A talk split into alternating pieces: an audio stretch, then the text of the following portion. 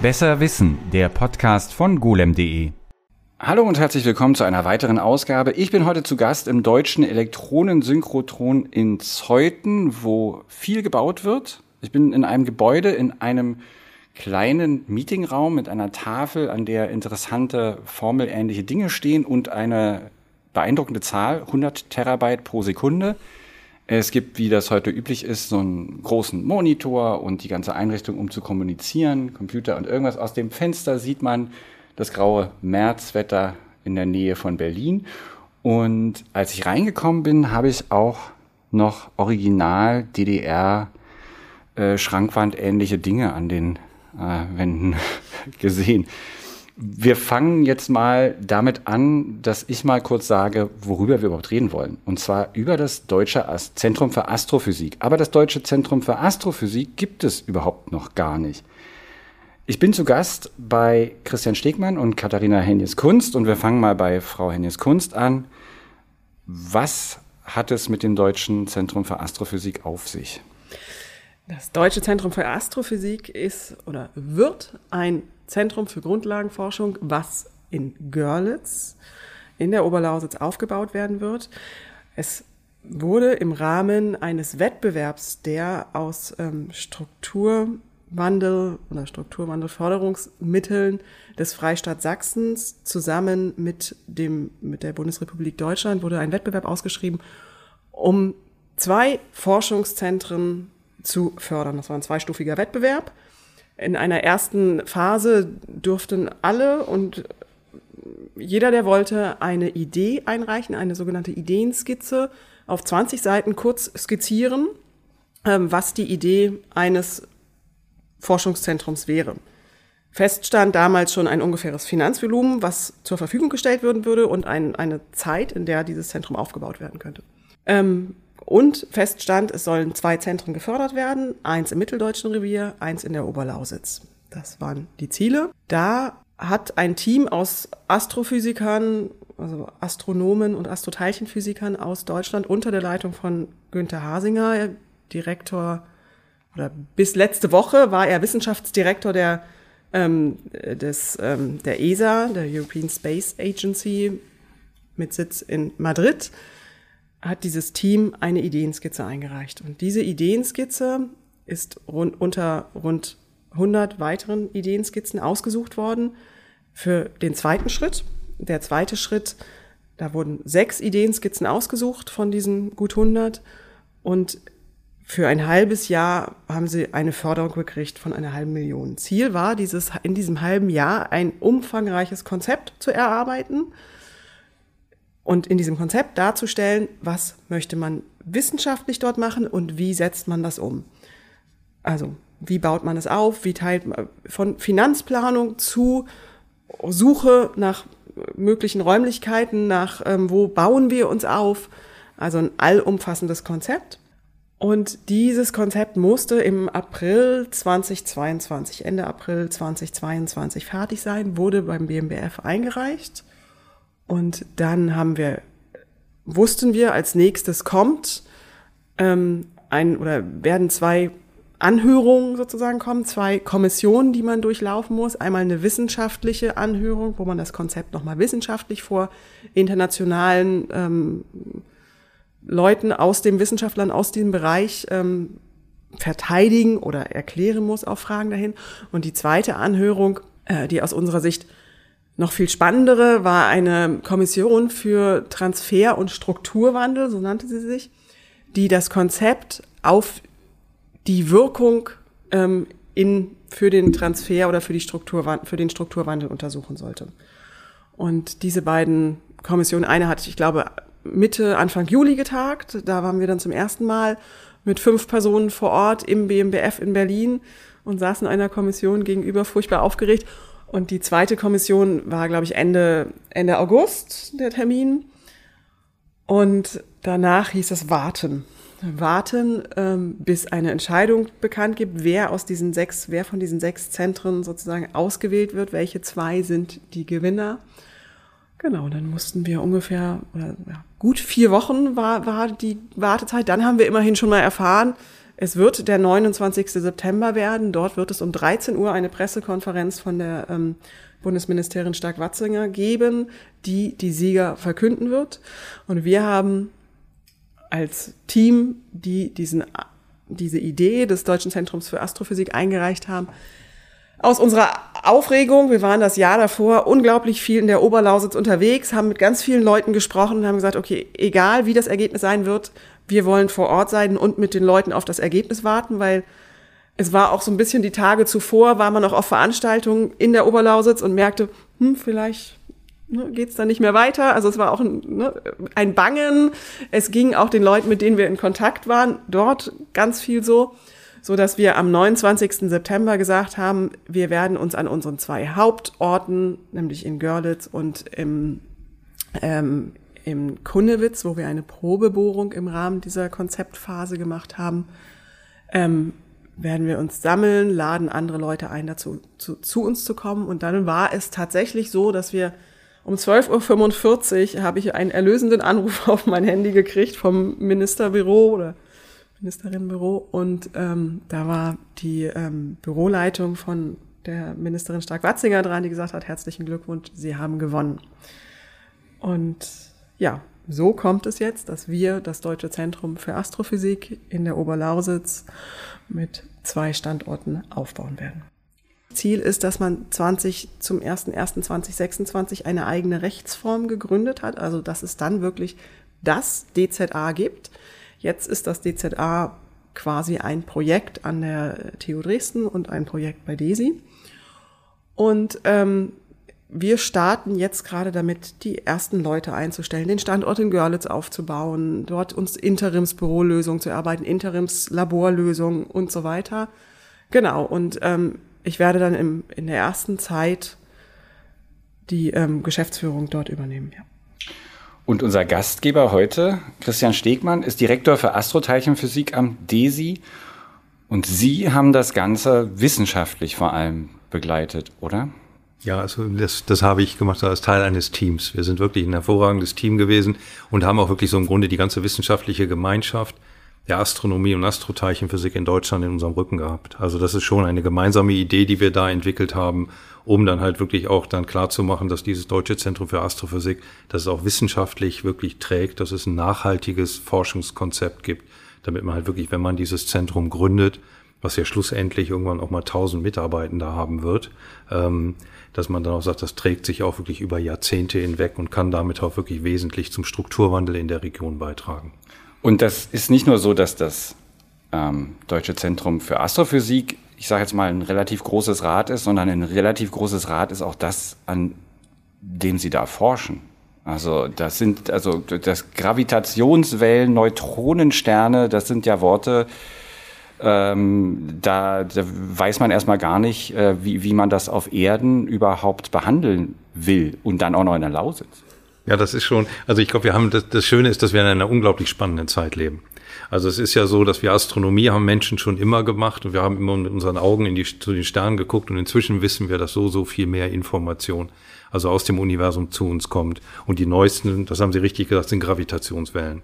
Das sind sehr, sehr kleine Schwingungen der Raumzeit, die wir jetzt tatsächlich auch messen können und wo man halt wirklich ein neues Fenster zum Universum weit aufgestoßen hat, was uns Möglichkeiten gibt, dass wir zum Beispiel auch die Verschmelzung von schwarzen Löchern jetzt messen können. Wir können im Grunde vollständig das Universum vollständig neu ausmessen, wenn wir die richtigen Geräte dafür entwickeln und dafür auch bauen.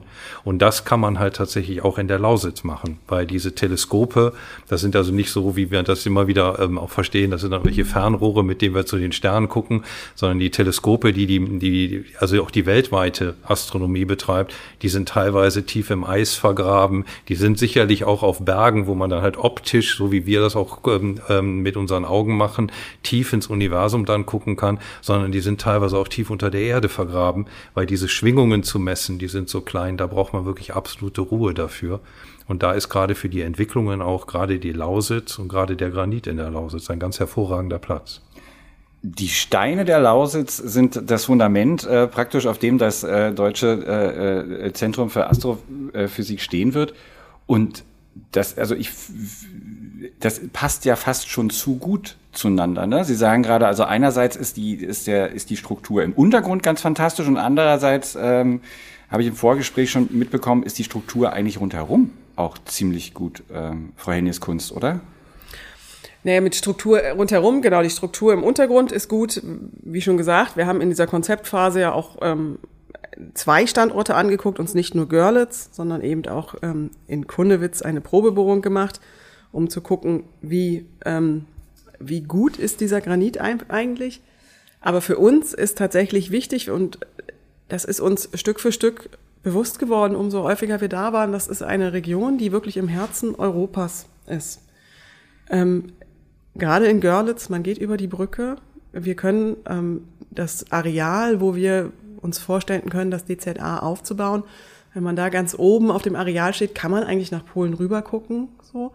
Man arbeitet gemeinsam. Es ist auch das Ziel, also wir wollen mittelfristig nicht nur mit der TU Dresden, sondern eben auch zum Beispiel mit der Universität in Breslau gemeinsam ähm, eine Professur aufbauen und einen Studiengang aufbauen und auch darüber hinaus bis nach Tschechien guckend. So. Und es gibt einfach vor Ort, also wir haben uns gerade Görlitz ausgeschaut, weil in Görlitz äh, es gibt eine Hochschule, die Nachwuchs vielleicht nicht in der Physik, aber in, in vielen anderen Bereichen bringt. Es gibt einfach viel, was dort zusammengreift von tollen Ideen für außerschulische Lernorte, wo man zusammen entwickelt und so weiter, dass wir das Gefühl haben, wir passen da richtig gut rein. Herr Stegmann, Sie waren auch ordentlich unterwegs in der Gegend, oder? Ja, wir haben das wirklich, also wir haben diese Gegend viel bereist und ähm, haben also viel mit Menschen gesprochen. Und ich glaube, über das, was, was Katharina Hennis Kunst hier gerade sagte, hinaus ist es so, dass wir gerade diese Region, ähm, auch wirklich auch grenzübergreifend, die Region auch kennengelernt haben. Also wirklich mit vielen, also Universitäten, vielen außeruniversitären ähm, Forschungsorganisationen, aber auch mit vielen Hochtechnologieunternehmen mhm.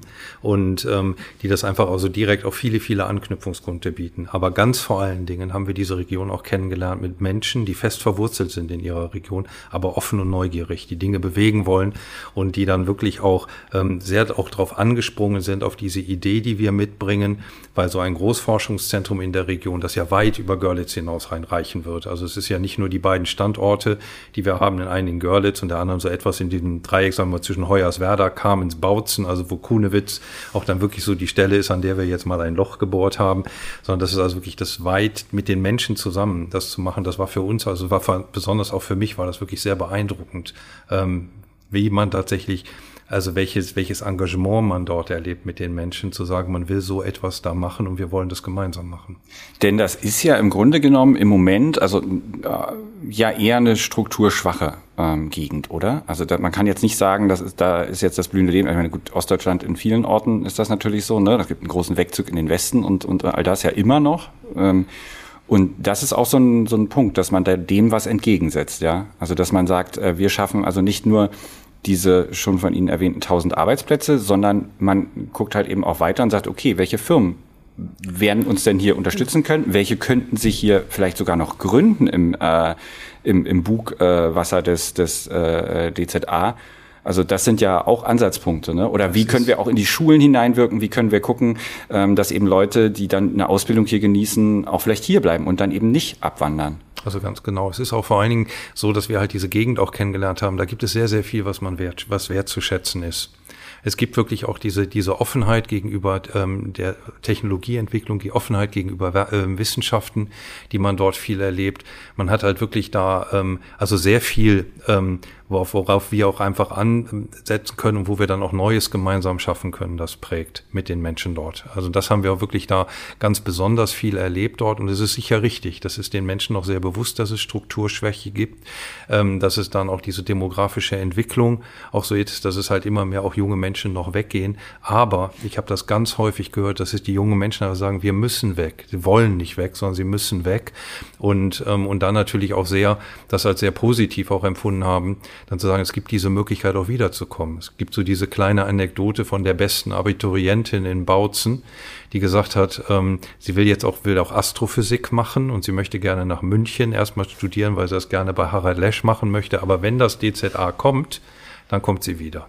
Ja, aber das, das ist doch mal eine, das ist doch mal eine Aussage. Also das ist doch, was man, was man hören möchte, oder? Wenn man, wenn man so ein Großprojekt ansetzt, dass die jungen Leute dann auch schon sagen, ich freue mich schon drauf, äh, wenn es dann ins Rollen kommt. Äh, wir haben jetzt so ein bisschen einen Zeitrahmen definiert, 2025, 26. Wann könnte es denn wirklich in Betrieb gehen? Wann könnte es denn, sage ich jetzt mal, mit vollen Segeln losgehen? Was ist so der, die Idee dahinter? Ja, mit vollen Segeln, also das DZA wird gegründet hoffentlich ähm, zum Jahresbeginn 2026, da sind wir sehr optimistisch, ähm, dass das klappt. Dann gibt es das DZA und dann sind wir tatsächlich noch sichtbarer. Wir sind jetzt äh, oder werden bis, bis Ende 25 so auf Größenordnung 70 Personen anwachsen. Das ist auch ähm, in, in einer Größenordnung in der Stadt für, Görlitz jetzt nicht so, sonderlich viel. Aber wir sagen auch immer wieder, Ne, wir, wir sind gekommen, um zu bleiben. Wir werden langsam wachsen, aber wir werden stetig wachsen. Ähm, es gibt dieses schöne Bild von einem Baum, der sich erst verwurzeln muss irgendwie und dann so ganz langsam wächst und dann idealerweise noch die Früchte trägt. Ähm, diese tausend Arbeitsplätze allein machen keinen Strukturwandel. Das haben die Leute dort in der Region viel zu häufig erfahren. Es kommen Firmen ja. und gehen wieder. Ja. So.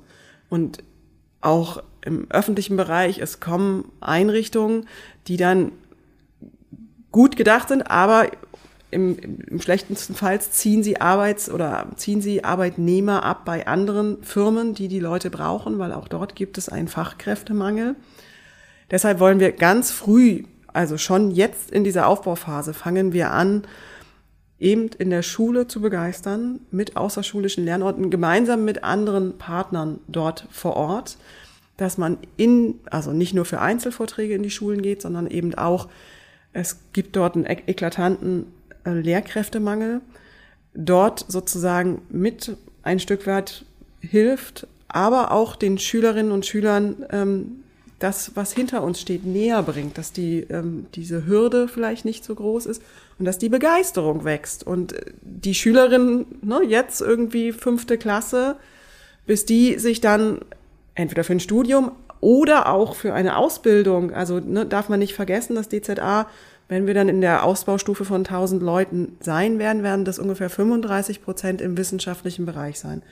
Alles andere sind viele Stellen, die die Wissenschaft braucht, um überhaupt Wissenschaft machen zu können.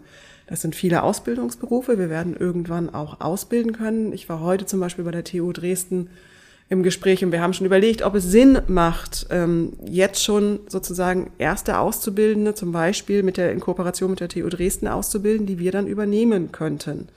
So, ähm, letzte Woche habe ich es gibt einen, einen Personalerkreis, die sich dort in den beiden Landkreisen Bautzen, äh, Bautzen und Görlitz zusammengeschaltet ähm, haben. Da war ich dabei und ähm, habe auch die Befürchtungen äh, von den Personalern aus den jetzigen Firmen dort vor Ort hören müssen, dass wir irgendwie Personal abziehen. Ne? Aber unser Ziel ist wirklich mit den Firmen zusammenzuarbeiten, auch mit kleineren Firmen zum Beispiel zusammen auszubilden, wenn sie bestimmte äh, Instrumentarien nicht haben zum Auszubilden, dass, dass sie sozusagen zu uns kommen können, dass wir gemeinsam auf die Stärken der Region aufbauen. Und diese jungen Leute, die sie dann bekommen werden, wahrscheinlich nicht nur junge Leute, die müssen jetzt auch gar nicht so eine große Angst haben, dass sie jetzt schon was verpassen. Denn was ich mir auch aufgeschrieben habe von Ihnen, Herr Stegmann, als Zitat, das, was wir da machen wollen, geht noch gar nicht. Ja, wir müssen ja, ich meine, es ist sicherlich so, dass man dieses Zentrum, dass man das wirklich, das würde bei einem langjährigen Prozess wird es aufgebaut werden. Ich glaube, dass wir dann so, wir, wir rechnen nach der jetzigen Planung damit, dass wir dann diese 1000 Arbeitsplätze gefüllt haben Mitte der 30er Jahre. Und ähm, das ist ein langer Prozess und ähm, der auch wirklich und der uns auch die Zeit gibt, dass wir den jetzt nicht plötzlich ähm, jetzt sagen, hier sind jetzt die tausend Stellen, die können wir eh nicht füllen. Das wird da nie passieren, sondern es ist ein wirklich ein langfristiger Prozess. Und es ist das eine sind ja die Arbeitsstellen, das andere ist tatsächlich diese prägend für die Region zu sein dass man damit natürlich, weil auch da ist, wir werden diesen Strukturwandel machen, auch ein Zentrum mit tausend Stellen nicht sondern dieser Strukturwandel wird nur funktionieren, wenn man tatsächlich die Identität stärkt und wenn man auch wirklich die Wahrnehmung in der Region verändert und wenn man auch tatsächlich sagt, was diese Region insgesamt alles bietet, auch noch. Und damit ist es wirklich, es geht ja dann auch um diesen, diesen Ort im Zentrum Europas, was man da insgesamt macht. Und deshalb passt das sehr gut bei uns, auch dieser langfristige, dieser langjährige Prozess, den wir haben, den Aufbauprozess, der auch einhergeht damit, dass es ja uns auch mit dem Campus in Görlitz, den wir bauen wollen, also Katharina Hennies Kunst hat das ja auch gesagt, man guckt wirklich dann 200 Meter weiter rüber, ist man, guckt man nach Polen. Oder dann halt auch der zweite Standort, der auch irgendwo dann tatsächlich an dem Lausitzer Granit irgendwo da drüber liegen wird. Wir wollen ja tatsächlich, wir wollen ja Wahrzeichen schaffen. Wir wollen ja wirklich etwas schaffen, was diese Region für, für diese Region steht. Und auch das wird ein langjähriger Prozess sein, weil wirklich diesen, gerade auch mit dem, mit dem Areal, das wir da im Auge haben, in, in Görlitz selbst sehr zentral gelegen, wo man wirklich alten Baubestand mit neuem verbinden wird. Das wird wirklich dann auch ähm, dastehen, wirklich als ein, wie gesagt, als etwas für diese Region, dass wir da auch wirklich ein Wahrzeichen dann auch dahinstellen wollen, damit man dann auf langfristig, also da reden wir 10, 15, 20 Jahre, dann wirklich diesen Strukturwandel, damit der da gelingt, mit den Menschen gemeinsam. Was aber eben auch damit einhergeht, dass das eben so ein langfristiger, so ein langjähriger Prozess sein wird, ist, dass man jetzt noch gar nicht so richtig sagen wird, wie wird denn die Forschung aussehen? Wie sehen denn die Geräte aus? Wie sehen denn vor allem auch die Datenmengen aus, die da produziert werden, oder? Das ist ja noch was, was ebenfalls in der Ferne liegt. Und das meinte ich auch mit das, was wir machen wollen, geht noch gar nicht. Ja, da muss man, ich glaube, da muss man unterscheiden. Es ist hier, da haben Sie vollkommen recht, es einer dieser Schwerpunkte des DZA wird im Bereich der Digitalisierung liegen. Die Herausforderungen sind jetzt da in der Astronomie, die wir haben. Da gibt es zum Beispiel also ganz große Radioobservatorien, die jetzt auch schon laufen in Südafrika, die Datenmengen erzeugen, mit denen man jetzt schon nicht umgehen kann. Und das nächste größere Radioobservatorium ähm, ist schon im Bau. Da kommen werden also Datenmengen produziert, die sind heute unvorstellbar. Und das ist jetzt tatsächlich, das wird in wenigen Jahren auch schon soweit sein. Und eine der Herausforderungen, denen sich das DZA stellt, ist wirklich mit diesen Datenmengen umzugehen. Das heißt, dass man dann auch wirklich ähm, im Grunde von der Datenquelle, das ist, nennen wir nennen das ein Teleskop oder eine Antenne, bis hin zu dem, wo die Daten dann wirklich bei der Astronomin dann auch dann ähm, am Schreibtisch sind, die ganze Kette dahingehend wirklich zu, im Grunde neu zu erfinden, damit wir mit diesen Datenmengen umgehen können, weil wir uns das gerade jetzt heutzutage nicht mehr leisten können, den ganzen Strom, den man braucht für die Rechenzentren, damit man dann diese Daten überhaupt speichern kann. Also das ist ein ganz großer Forschungsschwerpunkt des DZAs. Und auch da spielt die Partnerschaft mit der TU Dresden eine ganz große Rolle. Die TU Dresden ist jetzt schon wirklich sehr weit und sehr aktiv und auch wirklich mit einer der führenden Universitäten, wenn es in diesem Bereich der Computerwissenschaften geht, gerade um diese, ähm, den Umgang mit großen Datenmengen, den Transport über neue Netzwerktechnologien. Und dass wir da nämlich auch jetzt schon sehr bald anfangen wollen, mit ähm, mit eigenen Aktivitäten dann auch beizutragen, damit wir dann auch wirklich wissenschaftliche, ähm, auch schon wissenschaftliche, ja, so, so einen Impuls auch jetzt schon entwickeln und ähm, dann auch nicht extra jetzt darauf warten müssen, bis die Bauten dann in Görlitz fertig sind, sondern wir das jetzt schon entweder in provisorischen ähm, Unterbringungen in Görlitz oder dann auch schon erstmal übergangsweise an der TU in Dresden machen werden, damit wir da auch wissenschaftlich etwas ähm, entwickeln. Das gilt im Bereich der Digitalisierung, aber ebenso gilt das auch im Bereich der gesamten Technologieentwicklung. Da gibt es schon erste Pilotprojekte, die dann jetzt auch starten werden in den nächsten Jahren wo wir dann auch schon wirklich auch mit lokaler Industrie gemeinsam, auch mit dem Know-how ähm, äh, in, also in der Region vor Ort schon erste kleinere Projekte dann auch anstoßen wollen. Weil das ist ja auch das Schöne in der Astronomie. Wir sind nicht da auf einen Bereich ähm, fixiert. Es ist ein diverses Feld. Man braucht Technologie von Teleskopsteuerung über Regelungen, über Nachweisgeräte, über bis in die Halbleiterindustrie geht das, bis in die, in die Digitalisierung. Oder wie uns der Vorsitzende dieser Kommission für ähm, für die Strukturwirkung ähm, auch dann auch sagte, sie sind in zu vielen Schlüsseltechnologien aktiv, sie müssen sich dann beschränken. Ach. Und ähm, also das ist auch das Schöne an der Astronomie, weil man wirklich so dieses breite Umfeld, also diese breite, ähm, dieses Feld an Technologien braucht und ähm, und da wirklich auch weiter voranschreiten muss, dass das DZA wirklich im Grunde jetzt erstmal wieder anfängt, wo sich nachher die Schwerpunkte dann wirklich herausstellen werden. Das muss man dann sehen, aber die werden sich auch weiterhin die ganze Zeit dynamisch entwickeln. Es ist halt wirklich ein breiter Bereich, in dem das DZA, in dem die Astronomie allgemein einfach tätig ist und Technologieentwicklung macht. Ja, Frau Hennes Kunst, wenn man jetzt hört Lausitz und Energie, dann denkt man natürlich gleich erstmal an Kohle, aber Kohle wird es nicht sein, ne? Unsere Energieversorgung? ja. Nein, wir versuchen da auch, ähm, ganz wichtig, mit lokalen Playern vor Ort. Zum einen natürlich, ähm, wenn ein Rechenzentrum dann vor Ort steht, Abwärme und so weiter zu nutzen, aber auch mit Playern vor Ort da an, an den Themen wie grünen Wasserstoff und so weiter, den ganzen ähm, Schlagwörtern zu arbeiten und daran zu forschen, damit umzugehen, weil, wie Herr Stegmann schon gesagt hat, es ist unglaublich wichtig, ähm, dass ähm, ne, es gibt so eine Zahl, die kursiert, dass ich, ich glaube auch Mitte der 30er Jahre ungefähr 20 Prozent unseres Stromverbrauchs gehen für die Nutzung von Daten dann drauf. Ja. Und das ist ja wirklich unvorstellbar, wenn man überlegt, was da für ein Einsparpotenzial ist, was wir äh, aus den wissenschaftlichen Bereichen entwickeln können, weil wir jetzt schon diese Anforderungen haben, ne, aus den, diese, die Daten, die aus den Teleskopen kommen, sind von der Menge her, auch das, äh, ich kann es nicht fassen, aber so groß wie Daten, die, die Datenmenge, die jetzt im weltweiten Internet kursiert irgendwie. Ja, das, das produziert ein solches Teleskop, ja. Genau. Ja, also das sind ja immer Aber mehrere Zusammenschlüsse Cluster sozusagen. sozusagen, genau, die dann da genau. hat, äh, äh, produzieren das, ja. Und ne, das ist eben ein Punkt, ähm, ja, und dann gerade in der Lausitz zu zeigen, wie kann man mit solchen Datenmengen umgehen, wie kann man damit auch energiesparend arbeiten, ist für uns ganz wichtig. Dann gibt es noch einen Aspekt, der ebenfalls sehr Lausitz-spezifisch ist, die sorbische Minderheit. Also das ist ja auch so ein, so ein äh, relativ einzigartiges Ding in, in, in Deutschland. Ich weiß gar nicht, wie viele richtige Minderheiten, wie die Vier. vier Minderheiten Vier, gibt's, es ne? Das vier ist gar nicht so viel. Es gibt so andere Länder wie zum Beispiel Rumänien, die da gibt es einfach sehr, sehr viele und die alle ihre eigenen ähm, äh, Sachen auch staatlich zugesichert bekommen haben. Hier gibt's halt die Sorben, ähm, die sind auch mit im Boot.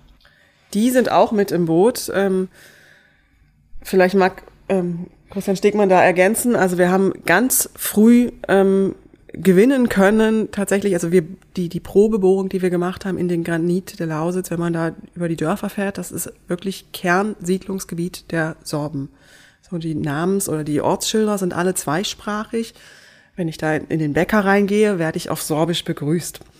Ähm, und dementsprechend war das ganz, ganz wichtig, wenn wir dort mitten in deren Siedlungsgebiet was machen, dass wir mit den ähm, Sorben und dann in der Form der Domowiner, dem Verband der ähm, Sorben dort, ins Gespräch kommen und auch anhören, was aus deren Sicht wichtig ist, was wir mitnehmen müssen. Und tatsächlich haben wir eine sehr, sehr große Erfahr oder Unterstützung durch die Domowiner erfahren. Also wir haben einen offenen Austausch von Beginn an gehabt ähm, mit dem Vorsitz der Domowiner. Es gab auch eine Anhörung hier im, im Landtag, im Brandenburger Landtag, zwischen den ähm, Lausitzer Sorben und den Wenden aus, ähm, ne, also das wurde kombiniert, da kann Herr Stegmann vielleicht noch ergänzen. Aber ähm, ja, wirklich eine, eine tolle Unterstützung. Ähm, ja, wir haben versucht, zweisprachig zu agieren, soweit wir das konnten. Wir haben, vielleicht, vielleicht haben Sie das gesehen, auch unser Konzept, die ersten Seiten übersetzen lassen. Wir sind dabei, unsere Webseiten zu übersetzen. Wir haben das Schild an der Bohrstelle war zweisprachig. Wir müssen jetzt nur noch anfangen, selber Sorbisch zu lernen, damit ich beim Bäcker auch das äh, Richtige antworten kann. das ist auch so ein Ding, ne? Ähm, äh, die, die persönliche Verwurzelung wird dann äh, äh, auch so sein, oder, Herr Stegmann? Also man wird ja dann vor Ort sein. Sind Sie dann vor Ort? Sind Sie dann in, äh, äh, sind Sie dann nicht mehr in Zeuthen, sondern vielleicht dann in Görlitz oder machen Sie beides? Also es ist jetzt ist erstmal so in den nächsten drei Jahren, weil wir, Desi ist ja nur noch Projektpartner beim Aufbau des DZAs. Also wir unterstützen das ja und, ähm, und das geht dann halt auch wirklich sehr gut hier von Zeuthen und ich werde sicherlich mit meinem Teil meiner Arbeitskraft, also weiterhin viel, weil ich das einfach auch einen Riesenspaß mache mit den Menschen dort, auch wirklich unterwegs sein und gucken, wie dieser ganze, wie dieser Vorbereitungsprozess geht jetzt und bis zum Gründungsprozess, wie das aussieht. Und es ist so, ähm, also ob ich dann jetzt ins sorbische Siedlungsgebiet genau ziehen werde, das weiß ich nicht, wobei ich das auch sagen muss, ich war sehr viel ähm, im letzten Jahr im sorbischen Siedlungsgebiet. Es gefällt mir dort sehr. Es sind wirklich, es sind offene Menschen, die wirklich aber ganz fest verwurzelt sind in, in ihrer Region und die aber auch sehr schnell verstanden haben, dass sie dann, wenn sie auch ähm, nicht wollen, dass auch mal mehr gerade die jungen Menschen weggehen. Und es geht da, glaube ich, darum, auch diesen Kulturschatz zu erhalten. Das ist wirklich ein Kulturschatz Deutschlands, den wir haben, ist halt wirklich das sorbische Volk ähm, mit ihrer Sprache, mit ihren kulturellen Eigenheiten auch und die vor allen Dingen, was ja jetzt auch noch ganz wichtig dazu kommt, ist es, ähm, Sorbisch ist eine slawische Sprache, es ist ein slawisches Volk, es ist eine Brücke in den Osten Europas zu unseren europäischen Nachbarländern im, im Osten und ähm, mit den vielen, wirklich mit den vielen Verwurzelungen und Verbindungen, die auch ähm, die Menschen dort dann halt wirklich nach Polen oder nach Tschechien haben, ähm, dass man da auch wirklich dann auch wirklich was für die ganze Region auch machen kann mit den Menschen dort. Und ähm, dazu kommt auch noch, dass diese Menschen dort wissen, was es heißt, eine Minderheit zu sein und ihnen deshalb auch der Schutz von Minderheiten sehr daran gelegen ist. Und das ist halt mit allen kulturellen Eigenheiten, die das hat. Und auch das ist etwas, ähm, wo auch gerade wir mit unserem Forschungsschwerpunkt, das passt einfach auch alles sehr gut zusammen. Wir wollen in den, im sorbischen Siedlungsgebiet ein Untergrundlabor machen. Das heißt, obenrum kann alles so schön bleiben, wie es ist. Und 200 Meter, in 200 Meter Tiefe machen wir Hochtechnologie gemeinsam mit den Menschen, die dort leben. Es ist aber auch so, dass natürlich äh, das habe ich auch von Ihnen im Vorgespräch gehört, wenn man, wenn man mit Leuten redet mitunter und sagt, ja, wir werden dort uns ansiedeln, wir werden dort vielleicht auch hinziehen, wir sind dann da eben mittendrin oder so.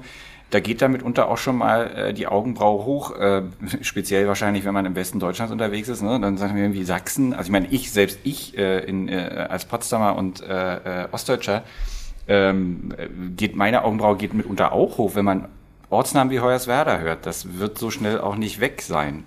Ähm genau. Das ist, glaube ich, ganz wichtig, dass man, ich lade alle herzlich ein, dorthin zu kommen. Ja. Sich mit uns zu verabreden, mit den Menschen dort zu verabreden und dorthin zu kommen und dort die Menschen kennenzulernen. Wie in allen Fällen, wie wir das kennen, hilft Begegnung ja. wirklich miteinander sein, dass man dann halt wirklich, dass man erkennt, ähm, was Hoyerswerda eigentlich ist, wenn man solche Orte nimmt, was dann wirklich Kamenz, Bautzen oder Görlitz, was die Gegend sind, die Menschen, die dort leben, wie wirklich, wie sehr sie sich einsetzen für ihre Region, für die Entwicklung ihrer Region, wie ich das gerade auch schon sagte, offen und neugierig und gemeinsam dann etwas machen zu wollen. Also ich kann dazu nur herzlich einladen. Wir haben wirklich also viele, viele tolle Menschen kennengelernt, die sich besonders für ihre Region einsetzen. Und dann kommt vielleicht der eine oder andere dann plötzlich aus äh, Westdeutschland und zieht in den Osten. Ja, oder, oder man, oder wir haben es sogar jetzt auch schon erlebt, bis hin, also ich weiß das nur, weil eine ähm, Drehbuch, ähm, eine, eine, ähm, eine, Entschuldigung, eine Dokumentarfilmerin, äh, Gret Lemke, mit der wir auch eng zusammenarbeiten, die hat ein ganz tolles Buch geschrieben zu Die Kinder von Heu. Und ähm, weil sie in Hoyerswerda groß geworden ist, weil sie auch das Pogrom in Hoyerswerda miterlebt hat und hier auch wirklich dann auf Lesereise war und sie war in Frankfurt und plötzlich wird sie von vielen Menschen dort angesprochen, oh, dann kann ich ja auch wieder zurück. Ah, ja. Und es, sind, es geht nämlich darum, dass wir die, dass wir auch Perspektiven bilden, dass Menschen bleiben, dass sie zurückkommen und neue auch dazu ziehen. Und es ist sicherlich, das wissen wir auch, es ist nicht ein Prozess von heute auf morgen, es ist ein langjähriger Prozess den man da hat. Aber ich glaube, dass damit mit auch gerade mit der Entscheidung ein Großforschungszentrum und dann vielleicht auch gerade noch besonders das Deutsche Zentrum für Astrophysik ähm, dort wirklich zu gründen, dass die Weichen richtig gestellt wurden. Das ist eine ganz bemerkenswerte Entscheidung gewesen. Das, das wollte ich auch gerade sagen. Also ist es nicht vielleicht auch so, dass gerade diese das verbindende Element der Wissenschaft da vielleicht sogar in vielen Punkten besser geeignet ist als ich sage jetzt mal irgendeine Firma, die mhm. irgendwas herstellt?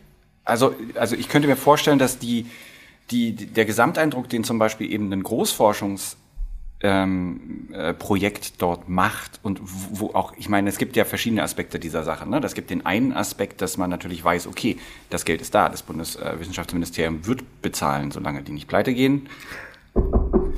Tun sie nicht, aber ja, also ne, das ist schon mal was anderes, als wenn jetzt ein Startup kommt und sagt, wir, wir haben jetzt gerade ein paar Millionen eingesammelt und die streuen wir jetzt hier auf die märkische, märkischen Sand, hätte ich jetzt fast gesagt, den sächsischen Sand.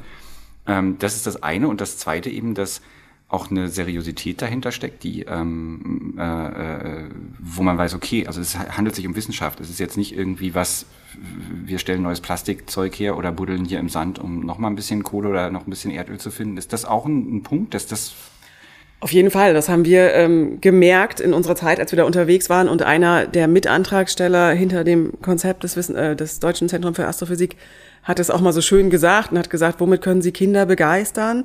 Mit Dinosauriern oder mit Sternen? So und ne, zu erforschen, das Universum zu erforschen, das ist einfach etwas ganz Menschliches, das verstehen zu wollen, nach oben zu gucken. So und ähm, gerade in der Lausitz, es gibt ein, gibt in der Lausitz, ähm, früher war in, in Sachsen ja sogar Astronomie Schulfach.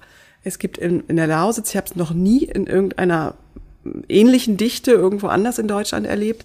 Es gibt viele Sternwarten, ähm, Verbände und so weiter, die sich zusammenschließen, um gemeinsam in die Sterne zu gucken. Und natürlich ist da eine Akzeptanz und auch die Begeisterung, als sie mitbekommen haben, was da, was kommt da, ähm, ist da sehr hoch. Ja, und die Begeisterung, ich sag mal, die kommt, fängt im Kindergarten an, die kommt in der Grundschule, die wird dann auch ungewollt äh, Teil des Abendessenstisches irgendwie, wenn ein Kind das thematisiert. Also ich denke, Grundlagenforschung und gerade mit einer der ältesten Wissenschaften der Welt verbunden, ist wirklich dafür ideal. So, das ist eine andere Identifizierung als mit einer Firma, die dort kommt. Wir gucken jetzt die ganze Zeit so ein bisschen in die Zukunft, müssen wir aber auch weiterhin machen. Ähm, Herr Stegmann, Grundlagenforschung, über die wir bis jetzt ja noch gar nicht so viel konkretes Wissen. Ne? Also man müsste, also das, das ist, ich stelle mir das so ein bisschen auch vor, wie, wie, wie Münchhausen sich selber am Schopf aus dem äh, Sumpf ziehen muss, denn es gibt das Zentrum noch nicht, es gibt noch keine baulichen, niemand hat das bis jetzt gemacht. Ähm, wie geht man daran? Also, das ist eine gute Frage, aber das fragen uns viele, das fragen uns auch die zuständigen Ministerien. also das ist, also da sind sie wirklich nicht alleine. Ich glaube, dass das Schöne ist, was wir jetzt gerade auch erleben, ist wirklich eine Partnerschaft, also eine Partnerschaft zwischen der wissenschaftlichen Gemeinschaft in der Astronomie und Astroteilchenphysik zuständigen Ministerien, sei es Bundesministerium, sei das in Sachsen, seien das wirklich auch Universitäten, sind das auch Städte und Gemeinden, dass wir alle jetzt wirklich gemeinsam ähm, in die ähm, da etwas aufbauen wollen, was es so in diesem Zusammenhang so etwas in dieser Größenordnung in Deutschland noch nie gegeben hat. Das ist wirklich etwas ganz Besonderes, weil es war der größte offene Wissenschaftswettbewerb, den Deutschland je erlebt hat. Und ähm, das ist sicherlich, das ruckelt ein bisschen und das, ähm, das kostet auch hier und da ein bisschen Kraft und vor allen Dingen auch Zeit. Aber es ist vor allen Dingen ein, ein Entwicklungsraum, den man hat. Das ist das eine, dieses Zentrum zu gründen. Das andere ist aber dieses, gerade dieses, was das auch wissenschaftlich einfach so spannend macht, ist, dass wir beim, beim Deutschen Zentrum für Astrophysik zwei wissenschaftliche Schwerpunkte schon gesetzt haben. Das eine ist im Bereich der Radioastronomie und das andere ist im Bereich der Gravitationswellenastronomie. Das sind, wie gesagt, das sind einfach nur andere Boten, die wir, die wir ähm, jetzt aus dem Universum empfangen, damit wir uns ein Bild vom Universum machen können. Die Radioastronomie ist sicherlich die, mit der man am präzisesten messen kann. Es ist der Radioastronomie gelungen, sogar Bilder zu machen vom schwarzen Loch in im Zentrum unserer Milchstraße. Das ist also schon mit einer aberwitzigen Genauigkeit, mit der man da tatsächlich Teleskope weltweit zusammenschalten kann um dann gemeinsam ähm, dann auch wirklich Beobachtungen zu machen. Und bei der Gravitationswellenastronomie ist es, wie wir das gerade eben auch sagten, es ist ein neues Fenster, das aufgemacht wurde. Wir werden das Universum ganz anders sehen können. Und diese Faszination, wir wissen das mit jetzt mit den neuen Geräten, die jetzt gerade im Bau sind oder die in Planung sind, dass wir diesen Blick, den wir dann in unser Universum machen, dass der noch viel besser sein wird. Er wird viel schärfer sein und ich bin mir sicher, wir werden ein vollkommen neues Bild vom Universum finden und dann auch vielleicht auch noch viel besser noch verstehen, was eigentlich unsere Rolle darin ist oder wo wir uns tatsächlich einzuordnen haben. Und das finde ich auch das spannende Wissenschaftliche, das Spannende beim Deutschen Zentrum für Astrophysik, dass wir so etwas wie eine etablierte Astronomie wie die Radioastronomie mit ihrer großen Genauigkeit jetzt verbinden mit einem neuen Fenster, das aufgemacht wurde, mit der Gravitationswellenastronomie. Und dass wir da auch die Möglichkeit haben, nicht nur das, sondern auch die anderen Dinge zu verbinden am DZA. Weil irgendwann müssen diese unterschiedlichen Boten, die wir bekommen, diese Botschaften, die uns gesendet werden, die müssen ja ein gemeinsames Bild ergeben. Und das haben wir noch nicht. Und ich glaube, dass da viele Überraschungen drauf für uns, ähm, auf uns warten, wie wir dann gemeinsam nicht nur das DZA, sondern es ist ja gerade in den internationalen Zusammenarbeiten, das ist die ganze Welt, die sich da zusammentun muss, damit wir das dann, ähm, diese Botschaften dann auch wirklich aufnehmen und entschlüsseln können und dann wirklich ein vollkommen faszinierendes Bild von unserem Universum entwickeln können. Aber, ich sage es immer wieder dazu, beim DZA, es ist verbunden mit Technologieentwicklung ja. mit modernen Technologien. Das ist nicht Sterne gucken, sondern es ist wirklich, das geht nur mit Hightech, das geht dadurch, dass wir gemeinsam durch wirklich so Hochtechnologie einfach Grenzen verschieben, damit das überhaupt möglich ist, dass wir das alles messen können. Es müssen also Apparate, Geräte, also ne, Technologie, also ich meine jetzt auch nicht nur Hardware, sondern natürlich auch Software entworfen werden, die dann äh, das ermöglichen, das auszuwerten und auch äh, aufzuspüren? Gibt es für die Gravitationswellen, gibt es überhaupt etwas, womit wir das ich, sichtbar machen, hört sich jetzt komisch an, ist wahrscheinlich das falsche Wort, aber äh, messbar machen können? Ja, wir haben das ja, also das ist ja jetzt gerade dieser Durchbruch, den es da auch gegeben hat. Und das ist eigentlich auf der, da kann man mal versuchen, ich glaube, da kann dann jeder, der jetzt vielleicht auch zuhört, mal versuchen, das zu verstehen. Und wenn es ihm gelingt, möge es bitte mir erzählen, weil ich kann das immer nur wiederholen. Wir messen Längenunterschiede, wenn die Raumzeit wackelt, weil der Raum ist an sich sehr, sehr starr. Das heißt, wenn man den dann wirklich eine so eine Gravitationswelle durch unseren Gesamt, durch unser Universum geht, dann sind die Auslenkungen, die wir hier messen, die sind wirklich klitzeklein. Und zwar so klein, dass wir auf, ähm, auf Gravitationswellenteleskopen, die wir über mehrere Kilometer Länge messen wir Längenunterschiede von einem Tausendstel eines Atomkerndurchmessers. Das können wir also, das kann die Menschheit messen. Das sind die präzisesten Längenmessungen, die es jemals gegeben hat. Und mit denen ist es möglich geworden, überhaupt erstmal nachzuweisen, dass es diese Gravitationswellen, die Einstein ja schon vor 100 Jahren vorhergesagt hat, dass es die auch wirklich gibt. Und jetzt ist natürlich die nächsten, jetzt weiß man, das geht. Jetzt möchte man Instrumente bauen, mit denen man wirklich mit diesen Gravitationswellen Astronomie machen kann. Und das herausragende Projekt in Europa ist das Einstein-Teleskop. Da geht es also dann darum, dass man ein gleichseitiges Dreieck mit einer Seitenlänge von 10 Kilometern, 200 Meter unter der Erde aufbauen will. Das ist, man, es gibt auch, gibt auch Kolleginnen und Kollegen, die ich habe, die sagen, man soll das Wort Teleskop dafür vielleicht bitte nicht benutzen, aber weil das überhaupt nichts mehr mit der eigenen Anschauung zu Hört tun hat. nicht an, als hätte es eine Linse. Ja, das In hat es keinster Weise. Aber dass man dieses Teleskop möchte man in Europa gerne bauen, das ist ein europäisches Projekt. Und ähm, da wird es auch in wenigen Jahren dazu eine Standortentscheidung geben, wo das aufgebaut werden, ähm, wo das aufgebaut werden soll. Dann wird es gebaut und auch Mitte der 30er Jahre dann in Betrieb aufnehmen. Und das wird eine irrsinnige Zeit werden, weil wir werden bis ganz tief in die Vergangenheit unseres Universums hinein mit den Gravitationswellen unser Universum vollkommen neu ausmessen können und neu vermessen können und damit, glaube ich, einfach sehr viel, also ganz, ganz vieles neue Sachen lernen, wie unser Universum eigentlich entstanden hat und wie es sich vor allen Dingen entwickelt hat. Frau Hennies-Kunz, Sie sind ja jetzt erfahren darin, sich bei solchen Wettbewerben mit, äh, bei solchen Wettbewerben mitzumachen. Sind Sie dabei beim, beim äh, Gravitationswellenteleskop? Gibt's? Ich glaube, das ist eine Frage, die offiziell, also die von DESI-Seiten beantwortet werden muss, weil ähm, das ist eine Entscheidung, die ähm, innerhalb der europäischen Kollaboration getroffen wird. Da müssen sich europäische oder Partner, die Teil der Kollaboration sind, einbringen. Und ähm, DESI, nicht das DZA, ist Teil der Einstein-Teleskop-Kollaboration. Das heißt, man hätte zumindest einen Fuß in der Tür.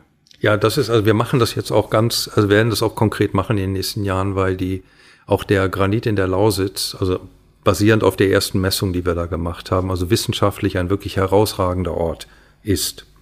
Und das werden wir sicherlich auch weiter untersuchen. Aber jetzt ist es natürlich so, wenn wir vom Einstein-Teleskop reden, dann reden wir von einer wirklich europäischen Großinvestition. Wir reden von einem Finanzierungsvolumen von Größenordnung zwei Milliarden Euro. Die hat auch nicht jeder irgendwo bei sich zu Hause im Zimmer rumliegen. Das ist also, da braucht man also enorm viel politische Unterstützung dazu. Es ist aber so, es gibt derzeit, ähm, ja, es sind eigentlich drei mögliche Aufstellungsorte, die derzeit wirklich intensiv untersucht werden. Das eine ist dann im, im Süden der Niederlande, also in der Nähe der, in Aachen, da am westdeutschen Dreiländereck ist das. Es gibt dann die Mittelmeerinsel Sardinien, das ist ein italienischer Vorschlag, ist auch seismisch sehr, sehr ruhig, die Region dort. Und wie gesagt, wir untersuchen jetzt auch die Lausitz, auch als, äh, ob das möglich ist, dass wir dort das Einstein-Teleskop äh, aufstellen können. Weil dieses eine Kriterium ist halt, ist es wissenschaftlich, funktioniert es dort. Die anderen Kriterien sind halt wirklich die, kann man es dort kosteneffizient bauen und betreiben und hat man auch in der Region politische Unterstützung. Und das ist, ähm, das werden wir in den nächsten Jahren sehen, wie sich das danach heraus, wie sich das dann auch wirklich dann auch weiterentwickelt. Unsere Aufgabe oder jetzt die Aufgabe von DESI ist jetzt erstmal sicherzustellen, dass dann, wenn man jetzt wirklich die Lausitz ernsthaft in Betracht zieht, ob es wissenschaftlich geeignet ist und ob man es da wirklich kostengünstig bauen kann. Das werden wir in den nächsten, in den nächsten Jahren, in den nächsten zwei bis drei Jahren, bis es zu der Entscheidung auf der, in, in, also einer europäischen Entscheidung kommt, werden wir das untersuchen und damit dann halt wirklich die Unterlagen dann auch alle vorliegen. Dazu. Frau Kunst, da sind Sie ja praktisch mit dran beteiligt, die Voraussetzungen zu schaffen. Denn ähm, auch wenn jetzt vielleicht das noch gar nicht so aussieht, als ob die Lausitz genau diese geforderten Strukturen mitbringen würde oder eben auch dafür so geeignet wäre, mit jedem Schritt, den Sie vorangehen zur ähm, Gründung und zum Aufbau des DZA, gehen Sie ja auch einen Schritt in Richtung, wir können nachweisen, das geht hier, oder? Mit den seismischen Untersuchungen, die dort gemacht werden, genau, gehen wir, ne, werden wir dieses, dieses Feld abklopfen, ist das wissenschaftlich wirklich dort vor Ort machbar? Und werden dort in der Aufbauphase auf jeden Fall, weil es einfach die gleichen ähm, Untersuchungen sind, die wir für das Low Seismic Lab, was wir dort in den Granit auf jeden Fall als DZA bauen wollen. Ähm, wir werden zum Ende der Aufbauphase die Ergebnisse haben, wo klar ist, wie sehr geeignet ist der Granit und wie wären dort oder was wären zum Beispiel wichtige Faktoren für die, die Entstehung der Baukosten dort, weil das natürlich abhängig von dem Gestein ist. Irgendwie, ne, ob man mit verschiedenen Gesteinen, in verschiedenen Gesteinen arbeiten muss in der Tunnelbohrungsphase oder ob das nur eine Gesteinsart ist. Ob man sprengen, ob man bohren und so weiter. Aber das müssen Sie ja. Müssen wir für das Losheisenbegleib ohnehin sowieso. untersuchen, sozusagen. Deshalb sind wir, ne, werden wir diese Ergebnisse zum Ende des Jahres 25 spätestens haben. Zu sehen gibt's jetzt und zu erleben gibt's jetzt momentan noch nicht sonderlich viel vom äh, Deutschen Zentrum für Astrophysik. Aber wenn man sich dafür interessiert, wie kriegt man mehr raus und gibt's vielleicht auch Veranstaltungen? Gibt's irgendwie, was sind die nächsten Schritte, wo man auch teilhaben kann? Also zu sehen ähm, gibt es, also wir sind immer wieder in der Region tatsächlich unterwegs. Wir haben eine Webseite, da kündigen wir jetzt die Termine in der Region wieder regelmäßig an. Sind dort, ähm, Webseite ist Deutsches Zentrum für Deutsches Zentrum Astrophysik.de oder dza-lausitz.de. Und ähm, dort kündigen wir die Termine in der Region wieder regelmäßig an. Wir sind viel in den schon existierenden Netzwerken gerade in der Lausitz dabei, uns zu verknüpfen, sind dort vor Ort, sind ansprechbar. Und im Zweifel einfach äh, auf der Webseite stehen auch Telefondaten und eine E-Mail-Adresse, anrufen, eine Mail schreiben, funktioniert auch ganz prima. Okay. Vielen, vielen, vielen Dank für die Gastfreundschaft. Neues zum äh, Deutschen Zentrum für Astrophysik und natürlich auch anderen wissenschaftlichen Themen ähm, findet man natürlich auf golem.de. Das ist der Werbeblock in eigener Sache. Vielen Dank nochmal für Ihre Zeit und alles Gute für den Aufbau des DZA wünsche ich. Dankeschön.